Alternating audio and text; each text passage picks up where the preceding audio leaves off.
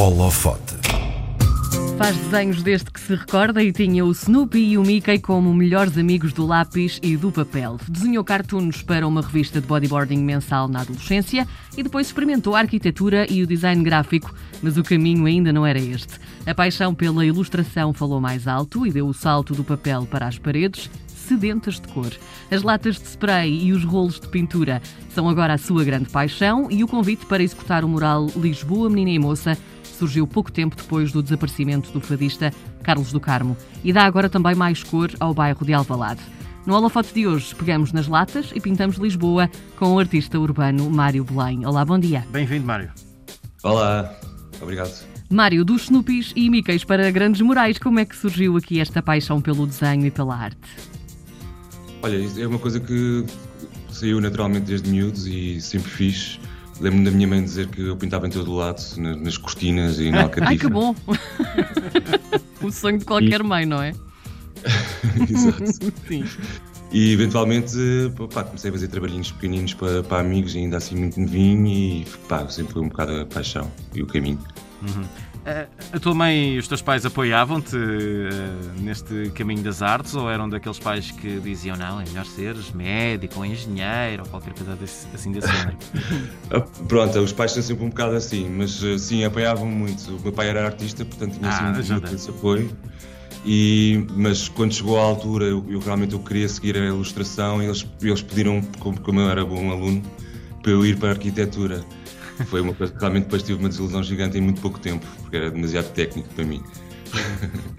Mas eh, sempre tive imenso apoio. Lembro quando era pequenino, meu pai dava uma semanada só se eu fizesse dois ou três desenhos à vista, todas as semanas. Portanto, houve assim sempre assim muito backup desse lado. Isso era maravilhoso. Para mim não teria funcionado, a mim pediam-me composições, mas pronto, mas é, é um método muito engraçado. Como é que tu descobriste em específico que tinhas arte para fazer uh, murais? Começaste tirando as paredes da tua casa, uh, começaste a atacar paredes por aí? Olha, eu, eh, houve assim um grande boom desta coisa do, da arte urbana há cerca de 10 anos, ou um, um pouco mais até, aqui em Portugal. E eu, na altura, estava super embrenhado com a coisa do design gráfico, tinha um ateliê meu. Uhum. Mas comecei logo a seguir os artistas todos de cá e pá, tinha alguma inveja, porque tenho que ser sincero. e depois, com aquela história sinistra da, da crise de 2008, como levámos todos uma grande marretada, houve, pá, de um momento para o outro cheguei à conclusão que se era para estar a trabalhar para aqueceres, que mais valia a pena começar a trabalhar para mim próprio, e assim foi. E comecei um bocado a investir mais nestas coisas assim artísticas e comecei logo a tentar pintar paredes e foi assim um bocado em crescendo as coisas assim, bola de neve. Olha, Mário, qual é que é a grande diferença aqui entre um papel e uma parede? Porque estamos a falar a nível de escala, daqui a pouco também já estamos a perguntar um bocadinho melhor sobre isto, mas é diferente. Qual é que é o processo de, de execu- execução de um mural, desde a ideia inicial ao resultado final?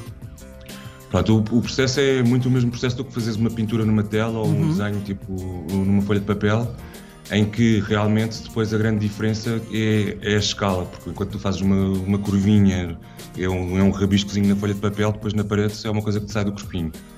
Mas a nível de, do- de uma ponta à outra, normalmente o que se faz é, é eu faço um esboço na folha de papel, tento ter logo em conta tipo as proporções da parede e depois projeto o meu esboço na parede, porque isso depois poupa imenso tempo e realmente quando estás numa grua, num prédio de quatro andares, é muito difícil teres noção Sim. Uhum. quais é que são as escalas e, e as coisas que tens que pintar. Mas eh, depois posto isso é exatamente a mesma coisa. E é engraçado porque leva quase o mesmo tempo do que pintares uma tela, pintares uma parede. Mas, mas pronto, é, chegas ao final do dia e estás muito mais cansado. Nesta altura, hum, usas sempre esta técnica de projetar o desenho que, que já fizeste antes na parede. Já não te aventuras, se é que uma vez te aventuraste, hum, em, em ir eh, livre. Está aqui uma parede, deixa ver o que é que eu faço. altura- porque há muito neste é engraçado porque neste grupo todo das pessoas que pintam na rua, o pessoal do grafite e o pessoal do- mesmo dos murais, Uhum. há assim uma, uma escola tipo da velha guarda que são os puritanos, que são os que não usam a projeção. Certo. E, e ao início eu, eu tirava-me imenso para fazer isso, só que tens que construir uma grelha na folha de papel e depois a grelha na parede. E perdes um ou dois dias só nessa coisa. E inevitavelmente o que acontece é que depois já há sempre umas coisas que não ficam mesmo muito bem desenhadas. Portanto, eu prefiro projetar o, o esboço, pá, e o esboço foi eu que o fiz na folha de papel e, e poupas tempo. Quando tu usas esta técnica da projeção, isso é, é uma segurança adicional de que o desenho vai ficar não vou dizer automaticamente, porque obviamente é preciso ter arte e treino e tudo mais, mas que fica mais facilmente bem feito na parede, ou mesmo assim Sim. há espaço para correr mal? Sim, há sempre espaço para correr mal, porque tu às tantas projetas só os contornos. E muitas das vezes, quando estás a projetar, estás a projetar à noite, um projetorzinho daqueles pequenininhos que está do outro lado da rua, uhum. não consegues ver muito bem o que é que está a ser projetado, portanto estás assim um bocado a inventar, mas consegues tipo pá, delinear as formas gerais e a, tipo, ter de segurança que as proporções principais estão mais ou menos controladas. E depois a partir daí é um bocado tentativa e erro, como tudo. Olha, falemos agora também um bocadinho do mural Lisboa Menina e Moça, que, que está em Alvalade, que homenageia também o fadista Carlos do Carmo. Como é que surgiu esta oportunidade? Em que é que te inspiraste também? Pronto, este foi um, foi um caso assim um, um bocado específico, porque foi, a partida foi contactado pela, pela Junta de Freguesia para fazer mesmo uma homenagem, eles já tinham fazer isto, a ideia de fazer isto ainda em vida do Carlos do Carmo. Sim. Depois, depois foi assim uma, uma, coincidência ter acontecido. E, e na altura eles mostraram uma imagem do edifício, portanto é a biblioteca. Uhum. E eu fiquei só, fiquei logo assim um bocadinho apreensivo porque aquilo é um edifício de estado novo bastante bonito, que é assim super geométrico. Ficaste com medo de estragar, foi isso? É, é verdade, porque é de facto chegares ali e dás assim uma mancha de cores Sim. que desrespeita pá, é uma falta de respeito para, para o arquiteto. E, portanto, tive, tive, em conta um bocado, tipo, isso. Estava assim um bocado nervoso com essa abordagem também. E a outra coisa que, que lhes disse logo é que não ia fazer nenhum retrato do Carlos do Carmo. Uhum. Portanto, podia ser logo a ideia deles. E, portanto, tentei fazer assim uma coisa que fosse tipo uma homenagem à biblioteca e a Lisboa, sobretudo, uhum. mais baseada na música, do que propriamente uma coisa que fosse tipo, pá, uma coisa de carreira do, do Carlos do Carmo. Uhum. Mas acho que pá, ficou bem resolvido e, sobretudo, a mim me gozo a fazer. Para quem nunca viu o mural, que, que, que, elementos é que tu inseriste nesse, nesse teu trabalho? Portanto, o, o, edifício é relativamente complicado porque só tem uma, uma parte que é uma empena relativamente pequenina, que é sem janelas. O resto do edifício tem imensas janelas e o edifício é, é em curva. Portanto, nessa parte que é assim mais livre, vamos chamar assim, pus uma, uma, uma, menina sentada em cima de uma, uma, pilha de livros a ler e os livros são todos, a pilha desses livros são todas coisas tipo livros tipo autores portugueses, alguns deles de Lisboa e tem imensos elementos também assim encaixados, tipo o, o manjerico, sardinhas, o elétrico, uhum. o Santo António, coisas que assim super lisboetas.